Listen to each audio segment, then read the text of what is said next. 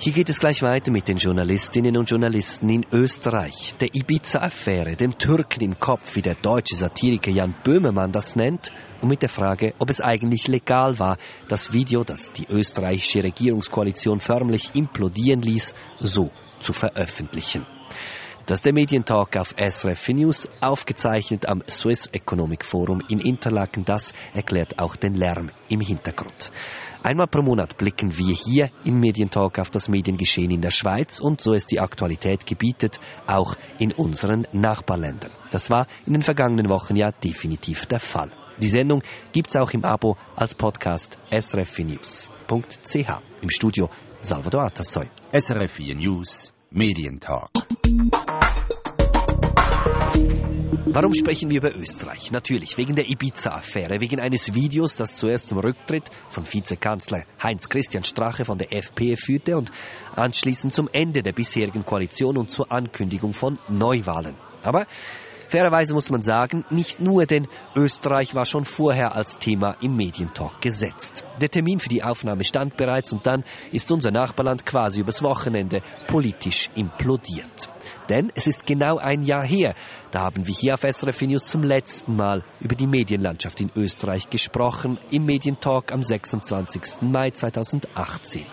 Mein Gesprächspartner damals, Harald Fiedler. Fiedler ist etwas die graue Eminenz des Medienjournalismus in Österreich. Vor einem Jahr, das war die Zeit, als Heinz-Christian Strache, damals Vizekanzler der Koalitionsregierung, den ORF via Facebook beschuldigte, Fake News zu verbreiten. Die Freiheitliche Partei Österreichs, die FPÖ, hat massive Angriffe auf den ORF unternommen in einer Dimension, äh, die äh, ich bis jetzt nicht beobachtet habe und ich mache das jetzt schon seit ein paar Jahrzehnten, dass ich mir die österreichische Medienlandschaft genauer anschaue.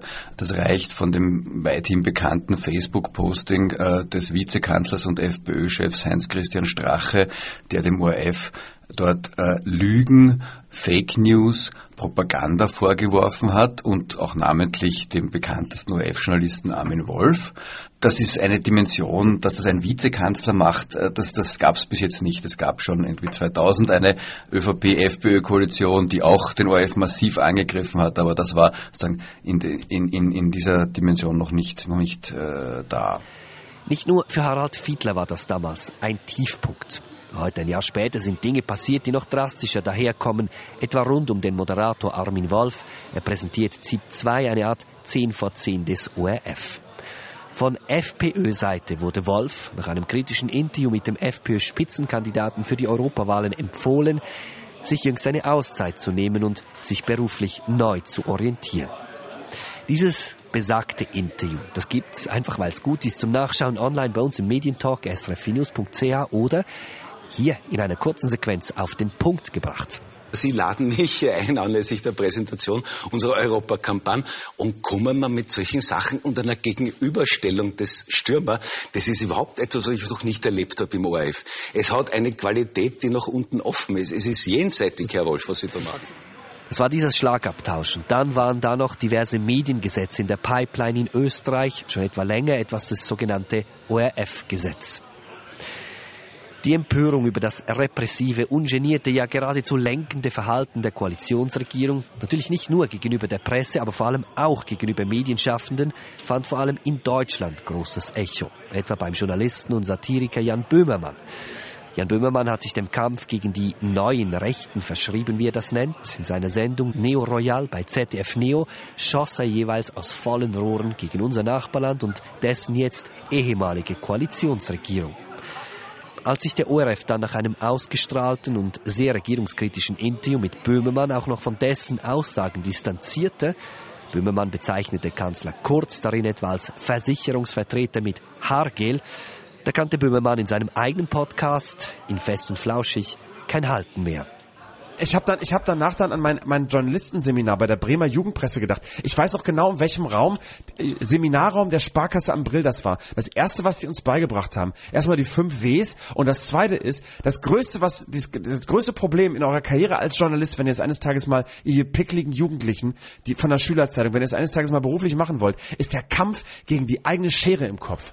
Und dass dieser Kampf, weißt du, wenn du den nämlich verlierst, brauchst du gar keine staatliche Zensur mehr, dann machst du das alles quasi schon im Vorauseilenden auseigendem Gehorsam. Und das ist tatsächlich passiert beim ORF. Einfach sich distanzieren, ohne dass sich irgendeiner vorher beschwert hat, ist schon ganz schön Türkei-mäßig. Der Türke hat zwar Wien nie eingenommen, aber er ist irgendwie, also zumindest der aktuelle Türke, der da so momentan an der Macht ist in der Türkei, hat die Köpfe der Wiener bereits erreicht und und jetzt äh, und der Österreicher erreicht und hat da hat da seinen, seine Auffassung von Demokratie und so und was man so in einer freien Gesellschaft machen kann und was nicht einfach mal so hinterlegt und das haben die jetzt so angenommen. Der Türke hat Wien nie eingenommen, aber der aktuelle Türke hat sich in den Köpfen der Österreicher festgesetzt. Das muss man sich mal geben. Übersetzt heißt das ja, in vorauseilendem Gehorsam, aus Angst vor der damals amtierenden Koalitionsregierung, distanziere man sich schon prophylaktisch von zu regierungskritischen Aussagen. Das sind harte Vorwürfe. Vorwürfe aber auch die berechtigte Fragen mit sich bringen. Ist es also kein Zufall, dass die sogenannte Ibiza-Affäre von deutschen und nicht etwa österreichischen Medien publik gemacht wurde? Und wenn die Koalition aus ÖVP und FPÖ jetzt am Ende ist, entspannt sich damit auch automatisch die Situation für die Medienschaffenden. Ging also gar ein Aufatmen durch die Gänge des ORF. Ich habe bei Harald Fiedler nachgefragt. Fiedler schreibt unter anderem für den österreichischen Standard. Naja, Österreich steht jetzt gerade unter dem Eindruck einer geplatzten Bundesregierung und äh, eines, wie soll ich sagen, aufatmenden öffentlich-rechtlichen Rundfunks ORF, der jetzt, äh, wie soll ich sagen, einmal das drohende ORF-Gesetz ist in weitere Ferne gerückt. Die ÖVP und die FPÖ sind nicht mehr in einer Koalition. Die FPÖ-Minister sind ausgezogen. Also die Situation ist jetzt mal aus ORF-Sicht eine deutlich bessere und es gibt auch andere äh, Mediengesetze, die diese Regierung auf den Weg gebracht hat, die, ähm, wie soll ich sagen, mal freie Meinungsäußerung doch recht bedroht, beschränkt hätten, die jetzt auch fürs erste Mal vertagt sind. Äh, vielleicht sind sie ganz äh, Geschichte, bei manchen kann man es nur hoffen. Aber sozusagen jetzt ist mal Atempause für die österreichischen Medien, nicht für die Berichterstattung, die innenpolitische, die ist derzeit äußerst atemlos mit äh, vielseitigen Strecken und vielstündigen Sondersendungen über diese Regierungskrise. Machen wir noch kurz zwei Schritte zurück, zwei Wochen zurück, als man noch nichts geahnt hat von dieser Ibiza-Affäre. Es war die Zeit, als Exponenten des FPÖs beispielsweise Armin Wolf direkt nahegelegt haben, er soll an die Ferien fahren eine Weile, sich beruflich neu orientieren. Sie haben das anstehende Mediengesetz erwähnt. Können Sie mir sagen, wie hart war der Druck so in den letzten zwölf Monaten so gefühlt aus dem Ausland? Der hat massiv zugenommen. Der Druck auf den ORF und auf Medien hat, wenn er noch zunehmen konnte, er war schon vor einem Jahr sehr hoch, aber die, ähm, wie es in Österreich äh, so unschön hieß, Einzelfälle, die sich gehäuft haben, äh, waren auch beim ORF recht häufig Einzelfälle, äh, wo die FPÖ, äh, wie soll ich sagen, jetzt einmal sehr an die Grenze des Verfassungsbogens und äh, der, der ähm, sozusagen des, des politisch Üblichen gegangen ist, um es vorsichtig auszudrücken, ähm, wirklich, wirklich wieder massive Attacken. Und das war ein neuer Höhepunkt, bevor eben sich diese Regierung oder diese FPÖ selbst aus der Regierung gebombt hat, gesprengt hat, wie auch immer, geschmissen hat. man, man kann jetzt wirklich sagen, die, die, die österreichische Regierung ist implodiert in kürzester Zeit. Sie haben das Mediengesetz erwähnt. Das ist jetzt alles aus der Welt. Also das hat gereicht und die Situation ist eine ganz andere jetzt. Das ORF-Gesetz ist jetzt mal hintangestellt, das hätte eigentlich 2019 ein Entwurf vorgelegt, als Entwurf vorgelegt werden sollen und nach Möglichkeit noch 2019 beschlossen werden sollen nach äh, den Plänen der Regierung. Da wäre es gegangen, unter anderem darum, äh, den äh, derzeitigen Alleingeschäftsführer des ORF abzusetzen, zu ersetzen durch einen Vorstand, dem dieser Alexander Bravitz, der den Job jetzt derzeit innehat, möglicherweise angehört hätte, aber eben nur mehr als äh, einer von vieren und äh, mit, mit Vertrauensleuten der Regierung besetzt sicher fähigen Leuten oder zumindest äh, nach derzeitigem Stand äh, fähigen Leuten, aber doch irgendwie sozusagen von der Regierung eingesetzten ähm, Menschen, denen ähm, die Regierungsparteien vertraut hätten, die damaligen. Und äh, das ORF-Gesetz, da war auch in Diskussion, das kennen Sie aus der Schweiz ganz gut, die äh, Rundfunkgebühren abzuschaffen, zum Beispiel mit diesem ORF-Gesetz. War eine heftige Debatte im im, in den ersten Monaten äh, des Jahres 2019. Ähm, vor allem die FPÖ hat massiv darauf gedrängt, diese GIS-Gebühren in Österreich heißt die Billag-GIS abzuschaffen ähm, und durch eine Finanzierung aus dem Bundesbudget, aus dem Staatsbudget zu ersetzen. Und ähm, das, ähm, da muss man schon sehr, sehr ausgeklügelte Konstruktionen finden, um darin nicht ähm, einen äh, höheren Einfluss der Politik, der Regierungspolitik auf den ORF zu sehen, wenn der öffentlich-rechtliche Rundfunk direkt aus dem äh, Staatsbudget finanziert wird. Gab es massive Proteste, wurde ein bisschen zurückgestellt, war aber sozusagen als, als äh, Drohung weiterhin im Raum, wenn nicht mit diesem ORF-Gesetz, das 2020 in Kraft treten sollte, dann spätestens gegen Ende der Legislaturperiode, geplanten regulären Ende der Legislaturperiode, sollte das nochmal kommen, das Thema, und ähm, war definitiv nicht abgesagt. Gut, und man kann grundlegend sagen, so der Würgegriff um den ORF hat sich vorher fürs erste Mal ein bisschen gelockert. Ähm, was hier in der Schweiz aufgefallen ist, so die Kritik an der FPÖ, am Verhalten, die kam ganz besonders laut auch aus Deutschland, nicht aus Österreich selbst. Wie haben Sie das erlebt? Also haben Sie diese Kritik aus, aus dem Ausland stärker empfunden als die Kritik im eigenen Lande? Vielleicht hat man das in der Schweiz irgendwie auch ein bisschen, bisschen stärker gehört. Die Kritik aus Österreich, die Kritik in Österreich war zumindest bei einem Teil jener Medien, die der Regierung nicht so nahe stehen oder zumindest eine gesunde Distanz äh, zu ihr haben, sehr stark und sehr vernehmbar. Ähm, ich muss das sozusagen schon allein für unsere Zeitung äh, zurückweisen, aber wo sie recht haben und wo vielleicht man ähm, sozusagen vielleicht mehr erwartet hätte an Kritik gegenüber den, den Angriffen auf Armin Wolf, war die, die österreichischen Massenzeitungen, also die große österreichische Zeitung Kronenzeitung, äh, aber auch äh, das Gratisblatt Österreich zum Beispiel, waren da sehr zurückhaltend oder haben eher sozusagen in den Regierungstenor eingestimmt, wie sie es in den vergangenen Monaten sehr oft getan haben und waren da eher ORF-kritisch. Das hat sich jetzt allerdings auch gedreht. Jan Böhmermann, ne? Das so ein Beispiel, deutscher Journalist, jetzt mal abgesehen davon, ob und wie er in dieses Video äh, involviert war, beziehungsweise davon gewusst hat. Was ganz anderes, der wurde ja vom ORF, sagt er, zensiert in einem Interview, das er hatte. Ne? Der ORF hat sich dann nach diesem Interview von Böhmermann distanziert. Böhmermann sah das als, die Österreicher sind nicht kritikfähig an. Er hat ähm, unter anderem in einem Interview auch gesagt, das ist ein bisschen zugespitzt, aber der, der Türke, der hat Wien nie eingenommen, aber der aktuelle Türke hat sich in den österreichischen Hirnen eingenistet. Es wird in vorauseilendem Gehorsam zensiert. Und wenn Böhmermann sowas sagt, dann reagieren die Leute schon ein bisschen empfindlich. Also haben sie auch das Gefühl, es gibt so etwas wie einen vorauseilenden Gehorsam. Also es war in den vergangenen Monaten, wir sprechen sozusagen jetzt von der Zeitrechnung vor Ibiza Gate, war es natürlich spürbar im ORF die Nervosität, die teilweise muss ich auch sagen Feigheit. Gehen wir noch einen Schritt zurück äh, vor Böhmermann und diese Distanzierung. Es gab, es gibt eine, eine Satire-Sendung in Österreich, die ich auch dem Schweizer Publikum nachhaltig empfehlen möchte. Äh, Willkommen Österreich, falls Sie es irgendwie sehen können. Die, äh, wo, wo es auch eine, eine, eine Synchronisations-Satire-Gruppe gibt, die heißt Maschek und die haben über bestehende Fernsehbilder drüber synchronisiert, über den damaligen Vizekanzler und Sportminister, unter anderem den Satz, vom Neonazi zum Sportminister eine typisch österreichische Karriere. Dieser Satz wurde nachträglich in der Mediathek des ORF, TVT heißt sie bei uns, überbiebst das Neonazi.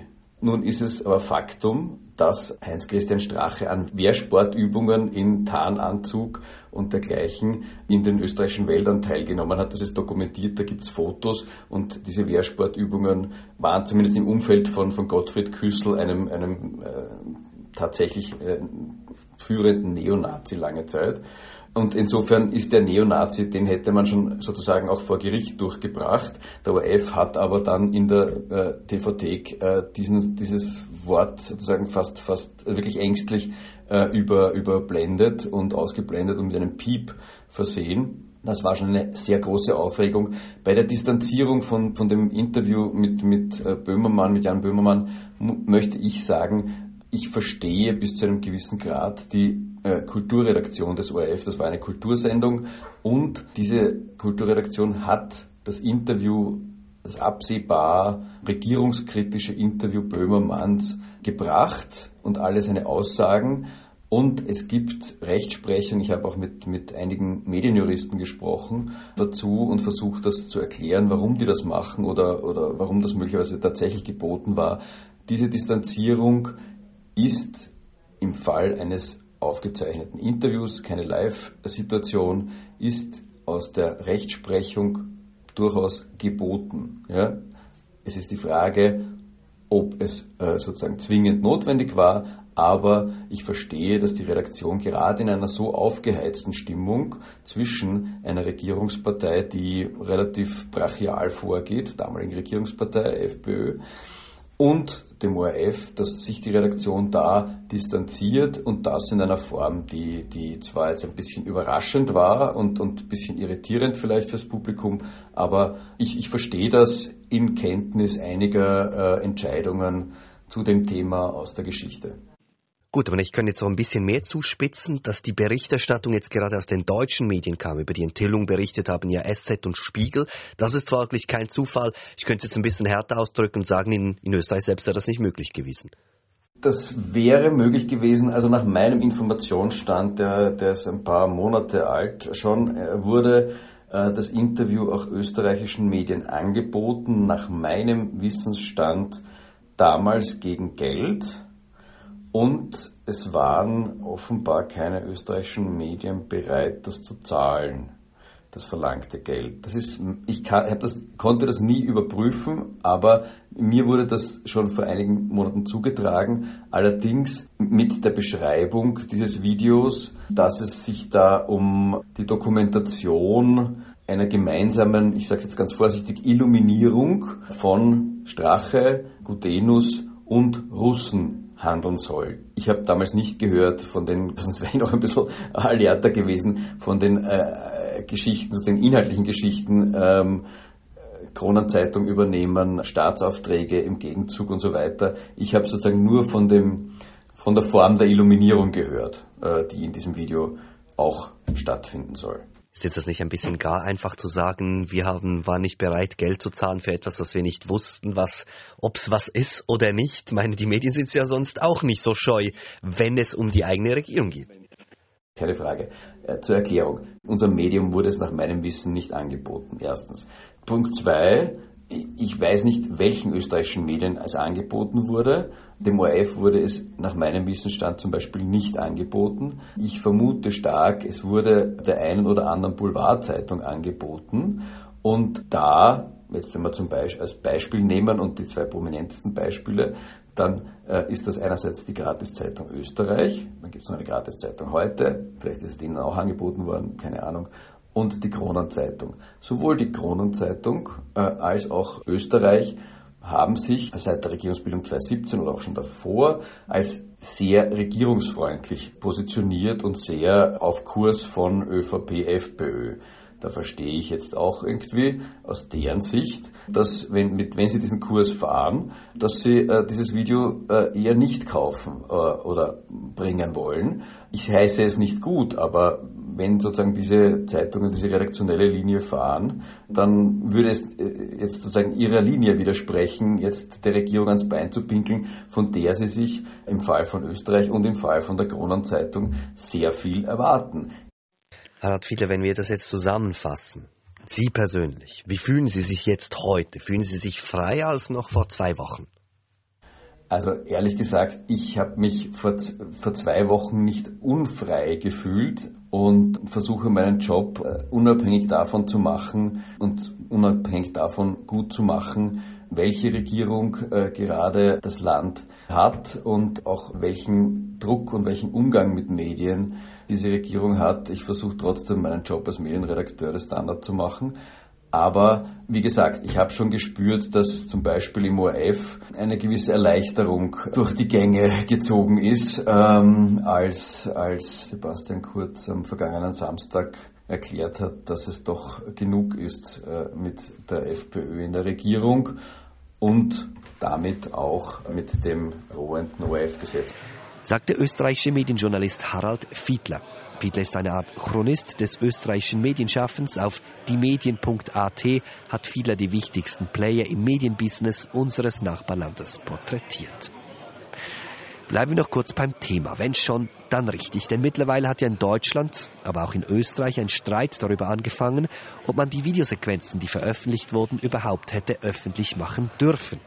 Wohlgemerkt, es geht dabei nicht um die Frage, ob der Inhalt hätte publik werden sollen, es geht um die Frage, ob man das Bewegtbild dazu hätte zeigen dürfen. Denn die Aufnahmen wurden ja heimlich gemacht, es handelte sich um private Aufnahmen.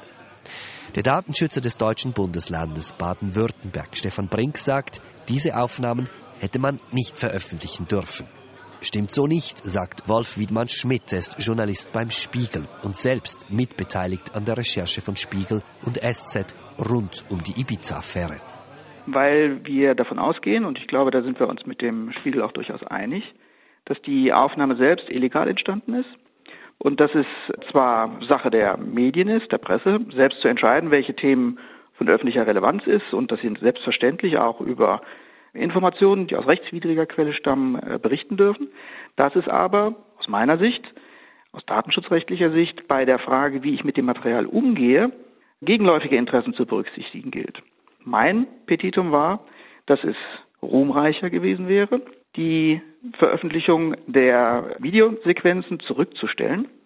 Aus meiner Sicht hätte es ohne irgendwelche Nachteile einen Einstieg über einen Wortbeitrag geben können. Die Bilder zu zeigen verletzt aus meiner Sicht Herrn Strache und war aus meiner Sicht auch zu dem Zeitpunkt journalistisch nicht geboten. Also wir haben natürlich eine Abwägung getroffen und das haben wir ja auch gemacht. Wir haben uns das angeschaut, wir haben das verifiziert, wir haben Sorge getragen mit externen Gutachtern, dass uns da nichts untergejubelt wird. Es wurde ausgeschlossen, dass es manipuliert ist. Wir haben die Betroffenen konfrontiert mit dem, was dort gesagt wurde und haben uns dann entschieden, in dieser Form, in den Ausschnitten, die wirklich die Bestandteile dieses Gesprächs, die von höchster politischer Brisanz sind und auch ein herausragendes öffentliches Interesse haben, dass wir die veröffentlichen. Das klingt so ein bisschen durch, als ob wir irgendwie leichtfertig äh, an die Öffentlichkeit mit irgendwas gehen. Gar nicht, würde ich, würde ich nicht unterstellen. Im Gegenteil, die Tatsache, dass Sie nur Sequenzen gewählt haben, zeigt ja schon, dass Sie genau in diesem Sinne gearbeitet haben. Also, dass Sie Informationen, die in besonderer Weise persönlichkeitsbelastend, sage ich mal, sind, von vornherein rausgefiltert haben. Das ist ja genau der Ansatz, den ich verfolge. Ich meine nur, Sie hätten die Frage, sich stellen müssen, ob es tatsächlich notwendig ist, zeitgleich Wortbeitrag und Video hochzuladen. Ich bin selber kein Jurist, aber unsere Juristen bei uns und auch in der Süddeutschen Zeitung haben diese Abwägungsfrage sich auch gestellt und wir haben uns entschieden, so vorzugehen. Im Übrigen ist auch, wenn man das liest, wie sich Medienrechtler, Juristen äußern, öffentlich auch in Beiträgen zu genau dieser Frage, war das rechtmäßig, ist die weit überragende Mehrheit der Meinung, dass das in Ordnung so war. Es ist auch auf der Linie dessen, was das Bundesverfassungsgericht gesagt hat und so weiter und so fort. Also Ihre Meinung ist okay, vollkommen unbelassen, aber wir sind überzeugt davon, dass es rechtmäßig war, so zu handeln, wie wir gehandelt haben. Es ist einfach so, was da dokumentiert wird. Wir reden ja jetzt nicht über irgendeine Person. Ja. Der Mensch war bis vor kurzem Vizekanzler der Republik Österreich. Damals war er es nicht, aber er war kurz davor. Und er erzählt wirklich sehr ungeschminkt lässt er einen Einblick gewähren, dass er bereit wäre, sozusagen, äh, wenn ihm jemand im Wahlkampf entscheidend zum Erfolg hilft, hinterher zum Beispiel staatliche Aufträge zu gewähren oder öffentliche Aufträge.